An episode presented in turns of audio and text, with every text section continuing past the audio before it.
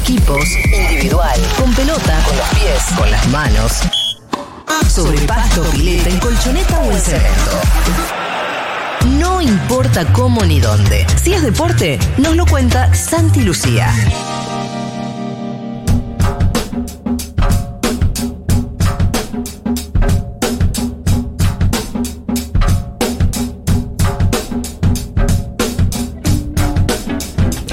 Lucía, ¿qué tal? ¿Cómo te va, Julita Mengolini? ¿Qué decís? Muy buenas tardes. Acá buenas estamos, Santi. Qué lindo verlos. Bien, igualmente, lo mismo digo. Acá estamos mirando el pronóstico del tiempo Estamos. Cada cinco La minutos. tenemos a Julia preocupada. preocupada. Voy a hablar con Dios hoy, me parece. Sí. Voy a decirle que me Ay, por asegure él que no va a haber lluvia, así la dejamos tranquila. Es una buena manera de invertir tu tiempo, Pitu. Si alguien la tiene clara, si va a Tengo un par de pedidos para Bueno, pasarte. dale. Yo voy llevando.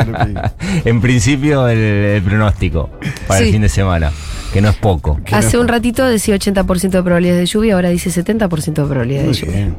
Bueno. Se va corriendo. Va a terminar lloviendo el domingo a la noche. ¿Sí? Eh. Vas a ver. Ok. Y hay lluvias, hay lluvias y lluvias. Hay lluvias. No, además sí, sí. eso. Ah. Para que se suspenda tiene que ser un torrencial. Sí, tiene que haber. Si no es épica. No, pero por- si, si se acobardan por dos gotitas. No, nadie se va a acobardar de la comunidad. No, no, No, lo único, a mí me da miedo ¿Sabés saber. los partidos que me vi en la cancha, todo, los recitales que me vi bajo la lluvia, las veces que. Y, y- y pensándolo bien, siempre le da un marco de épica tremendo la lluvia. Sí, poco claro. Inolvidable. A veces no. Tiene una belleza distintiva Sí. que con el verano marida bastante mejor que con el Sí, invierno. claro. ¿eh? Sí, No, para que no, eh. esté haya tanto Sí, frío. No, ¿no? no, si, si está cagado de frío y te cae una- un tormentón, Sí, o sí, te cae sí, un poco sí, de agua, no. No, no, una vuelta Pero a un bueno. partido Libertadores, Boca Libertad. Llovía un frío. Igual, la pasamos hermosa. No me olvido. ¿Estabas abrigadito? Sí, ganamos 2 a 0. Ah, bueno, perfecto. Además, eso fue lo que importó, todo eso, lo- el resultado es lo que Ah. termina vinculando a la épica o a la noche de mierda, Sí, sí, básicamente, claro, claro. ¿no? Tiene, tiene que ver con eso. Porque decir, puede Pero ser una es noche inolvidable. inolvidable, puede ser inolvidable de cualquiera de los dos lados.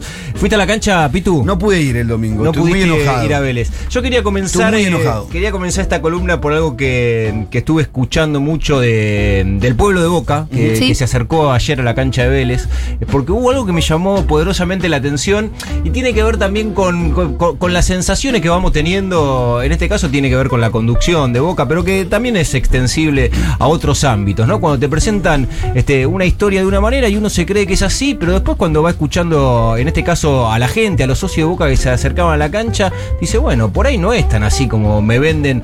Este, en este caso me voy a referir al rol de Riquelme como, como dirigente de fútbol, porque ayer cuando llegaban los hinchas de Boca a la cancha iba escuchando distintas radios, como habitualmente lo hago, yo soy muy enfermito de eso, iba haciendo zapping, cambiando, y, y le, le preguntaban qué significaba, eh, por lo que hablamos el fin del lunes pasado, Boca tuvo que salir de su estadio porque no está en, en buenas condiciones el campo de juego, le están haciendo obras de drenaje y fueron a la cancha de Vélez. Es toda una movilización, fundamentalmente el descontento de quienes tienen palco, su, su- lugar a- Mucha asignado. gente con abono eh, fuera la cancha. Claro, y Eso y- es un y montón. eso, por, por supuesto que, que genera enojo, y más allá también de que se rompe el ritual cotidiano. Digo, Claro. una cosa es ir a la cancha de boca, donde fuiste toda la vida, donde te tomas el bondi de siempre, ya te vas encontrando las caras conocidas, y otra cosa distinta es ir a otro lado. Y sorpresivamente, para mí, eh, encontraba en la palabra de los hinchas de boca un mensaje de, de un respaldo absoluto hacia Riquelme, todo vinculado con esto, en principio, ¿no? Y después se iba extendiendo a, a la gestión. Y los que hablaban eran los que estaban entrando a la popular, muchos de ellos también eh, poniendo tam- sobre la superficie esta queja que amigos de ellos no habían podido entrar. No, no, pero Riquelme no, Riquelme como nosotros, Riquelme es bostero, de- defiende los intereses del club, está parado en un lugar donde ningún dirigente este, hace mucho tiempo se paraba. Entonces dije, bueno, loco, eh, Sí, uno- Igual todavía lo siguen respaldando los resultados dentro de la cancha por más que por los resultados como dirigente. ¿No? Probablemente, bueno, una cosa tiene muchísimo que ver con la otra para un dirigente de fútbol en altísima competencia, más en un club como Boca. Eh, hubo una declaración de Riquelme hará cinco o seis días después de, mm, del partido que Boca jugó como local Colón. con Colón de Santa Fe, que definió al equipo como inocente. Eso fue tomado fundamentalmente por los medios eh, hegemónicos vinculados al fútbol, casi como, co- como un arma dialéctica para Como una decir, mojada de oreja Sí, plantel". miren lo que hace este tipo, está bardeando a los jugadores, les está diciendo que son unos boludos. Sí, ya lo habían hecho cuando hubo ese episodio, El episodio de bajate del el micro. Exactamente. del micro, ya ahí había. Digo, más allá de la lectura de si está bien o digo, Riquelme lo hace desde un lugar, por supuesto que él ocupa uno de los máximos ídolos en la historia de Boca, uno de los más grandes jugadores que se puso la camiseta de Boca, pero además lo hizo de un lugar muy genuino y, y buena leche. de- a- por lo menos a mí me dio esa sensación cuando lo escuchaba, porque yo lo estaba escuchando en vivo, cuando dice, bueno, hay veces que el equipo es inocente, hay cuestiones que tiene que mejorar. Porque él dijo, porque yo era más tramposo. Claro, como esto de sacar o no ventaja, que en realidad también esa inocencia, si la querés reconvertir, en muchos sentidos está hablando de la lealtad que pueden tener muchos jugadores de Boca con los rivales, depende de la lectura que hagas, pero ¿qué pasó? La usaron para decir, Riquelme se pone en un lugar donde mira a los jugadores de Boca, el club que él lo tiene como responsable del fútbol, y les, está diciendo que son unos boludos. Más o menos la bajada que hicieron fue esa, y sostenidamente durante varios días. Yo creo que hay algo, a mí por lo menos, se me hace eh, imposible separar, ese, no tiene ningún punto de división, y es que la figura de Riquelme significó para lo que es la, la historia contemporánea política de Boca, la salida del macrismo. Claro. Después de Claro. 25 años, todo eso. el Tiene tipo... una, tiene una virtud que no tuvo, que no tiene Alberto. Mira, la otra vez cuando le hicieron ese reportaje que vos decís, Sí. eh, se lo hicieron en Canal Deportivo. ¿Alberto Fernández? Sí, ¿sabes que a Riquelme le hicieron un reportaje de media hora? Riquelme en media hora dijo 150 veces, dejó en claro cómo le dejó el club a Angelici. A todos nos quedó re claro y nos quedó siempre re claro de ¿Cómo que le había dejado sí, con club? la deuda que le dejaron, con la mentira que le dejaron, pero muy clarito el tipo te explica en qué condición agarraron el club, cosa que quizá Alberto no pudo hacer con el propio país. Vos lo escuchaste, vos seguramente que no. Te traje un A minuto ver. de Riquelme hablando de política. Oh, me encanta. De política. Porque el hincha boca, el hincha boca es hincha boca, ¿entienden? Sí. Y la otra gente usó a mi club Y TV, 25 ¿no? años, la otra gente usó 25 años mi club para hacer otra cosa. Y lo respeto y está bien eh, si lograron todo lo que querían. ¿Se entiende lo que digo? ¿Qué querían, Está Román? perfecto. Pero eran hinchas de boca también. Pero yo ahora, no, no, cambió. ¿Quién es el que habla ahí atrás? Yo, Tampoco yo, me Gastón tomé Edul, tonto Román, con qué, pero- quería. Pero que- tampoco, no, no, te Edul, pregunto, no me tomé sí. de tonto. Vamos normal. No, no, pero pues, Dale, verdaderamente yo no- amo a no mi club y solamente quiero, Sí. solamente quiero que seamos un club de fútbol. Y lo estamos logrando. No nos interesa otra cosa a nosotros. Eh, Nos Claro. interesa ser un club de fútbol, nada más. Y es lo que estamos logrando, estamos muy felices. Los bosteros están todos felices. Y eso es maravilloso. Es decir, eso es lo más importante. Que el hincha boca se vuelva a sentir contento de cómo le cuidamos al club, de cómo queremos seguir adelante con nuestro club. Es decir, queremos solamente ser un club de fútbol, no queremos que se use nuestro club para otra cosa. Es eh, así de clarito. Yo lo amo a él. Eh, igual hago una pregunta. Él dice que el hincha de Boca está muy contento. Yo a todo no lo veo muy contento. No, bueno, pero hay resultados futbolísticos que no. Pero sí yo prefiero que esté alguien como Riquelme manejando el club. Alguien que ganó ese derecho dentro de la cancha. Está que nos dio tantas Ni hablar, yo lo amo a él. Lo que me pregunto es por qué dice que está tan contento el hincha de Boca si viene perdiendo mucho Porque Boca? como te dice Santi, a nosotros nos reconforta que él esté ahí. Ok. Con- y, y quizás los resultados en algún momento limen esa relación y desgasten esa relación, porque los resultados en el fútbol son así, por ahí dentro de un año y medio no tenemos resultados y lo terminamos puteando a Riquelme, quizás. Sí, y además también la gestión para el dirigente deportivo, Julia, tiene mucho que ver con, con- con lo que va sucediendo con el equipo. Por supuesto que tiene una influencia directa en esa gestión sobre lo que sucede y repercute adentro de la cancha y generalmente esos periodos, salvo algunas excepciones, suelen ser de, de una construcción eh, en el tiempo. Es difícil que una comisión directiva, fundamentalmente en un club eh, tan poderoso, pero que venía con, un, con, una línea este, desde lo político, desde lo económico, de, desde el manejo de la gestión de 25 años de continuidad, que en ese recambio y encima asumiendo eh, la gestión del fútbol, ex jugadores de fútbol, que haya un cambio revolucionario en, en muy poco tiempo. Y de hecho a Boca tampoco, creo, creo que en el equilibrio no le fue mal. Me, me que nadie puede posicionarse, digo, más allá de que la pretensión sea otra, y que también es cierto porque influye en el estado de ánimo y en el humor de, el, humor del pueblo bostero, que a le vaya también. Eso, por, por supuesto, menor, claro, que, que es un contraste. Y si del otro lado ve que hay campeonato, que hay un buen equipo, que Es el mejor River, por lo menos de que yo pude haber visto por Bueno. televisión, en libro. Y sí. Muchos dicen que el del 86 era mucho mejor, pero para mí este es el mejor River lejos.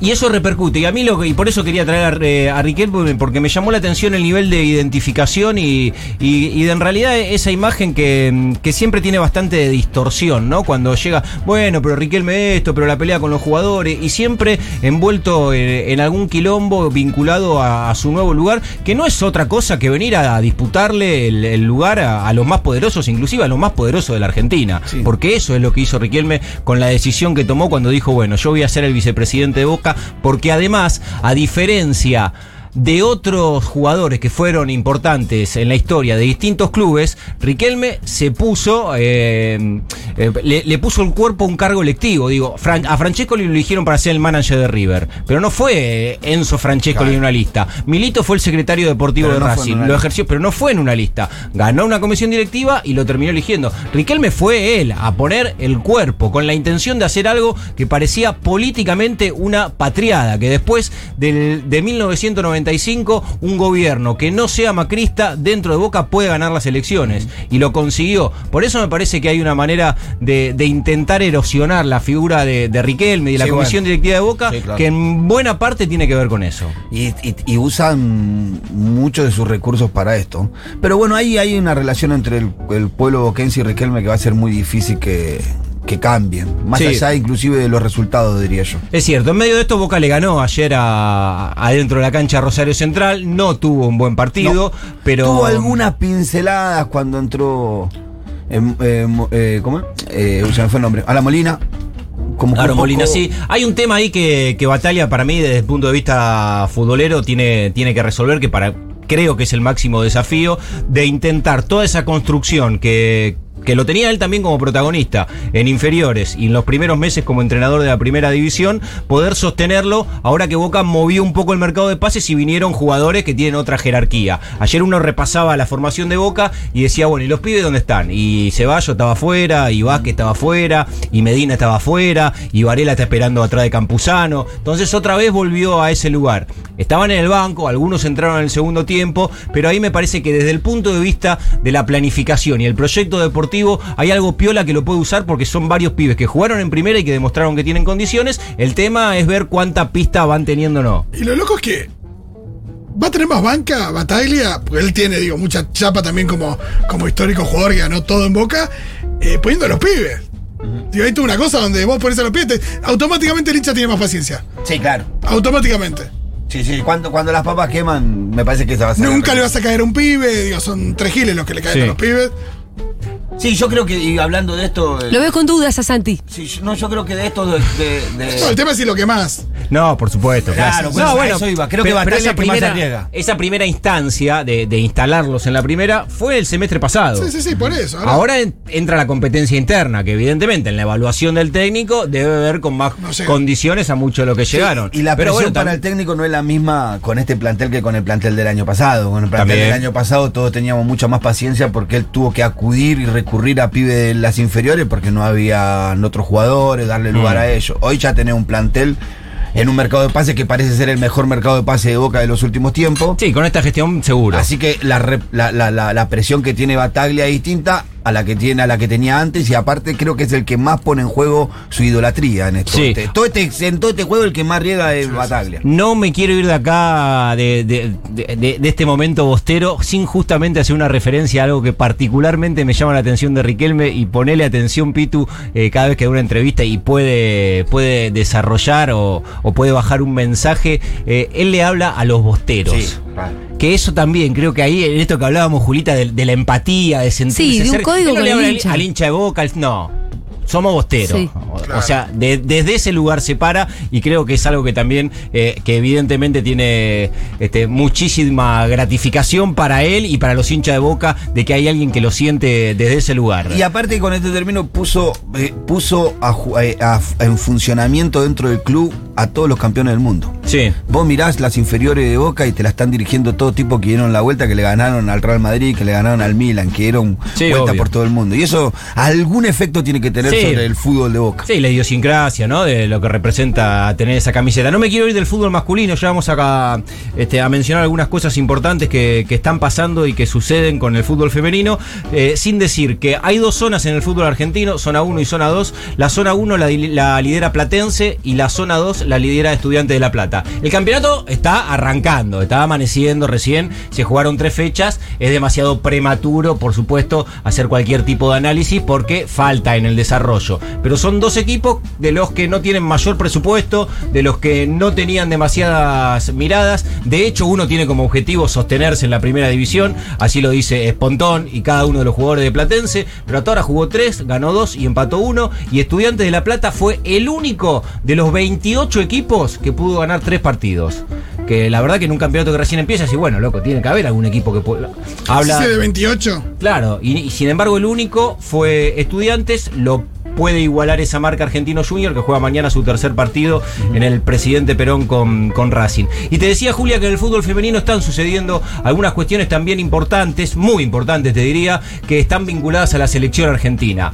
Va a ser troncal este 2022 para el seleccionado argentino de fútbol femenino porque se va a definir a partir del 8 de julio si Argentina participará o no en la Copa del Mundo de- del año que viene, que se va a jugar en Australia y en Nueva Zelanda. Para eso, como desde que empezó el ciclo de Germán Portanova, se vienen removiendo algunas cuestiones que están vinculadas al plantel. Todavía no terminó de cerrarse lo que genera más expectativa en toda esta historia, que es si Estefanía Banini va a jugar nuevamente Ajá. con la camiseta de la selección o no.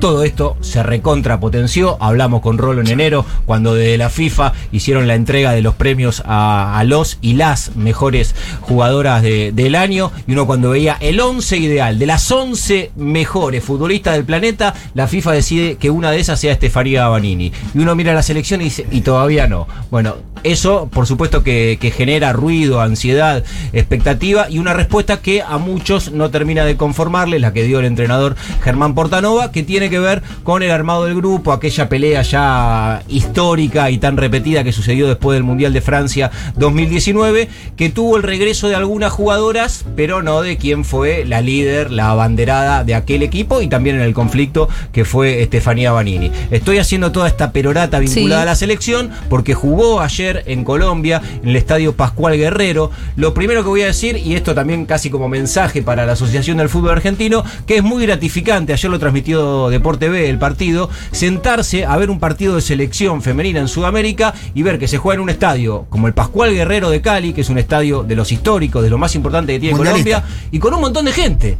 Entonces, y bueno, dale, loco, cuando la selección venga acá, si, si, si Colombia lo está haciendo, es cierto que ahora viene la Copa América, que están traccionando atención y demás, pero evidentemente se puede. Empató 2 a 2 la selección argentina, uno de los goles lo hizo Ruth Bravo, jugadora del Pachuca, Eh, después le mandamos un mensajito después del partido y decimos, dale, Ruth, manda un mensaje para, para toda la, la banda futurroquera a ver cómo fue el partido y nos dijo esto.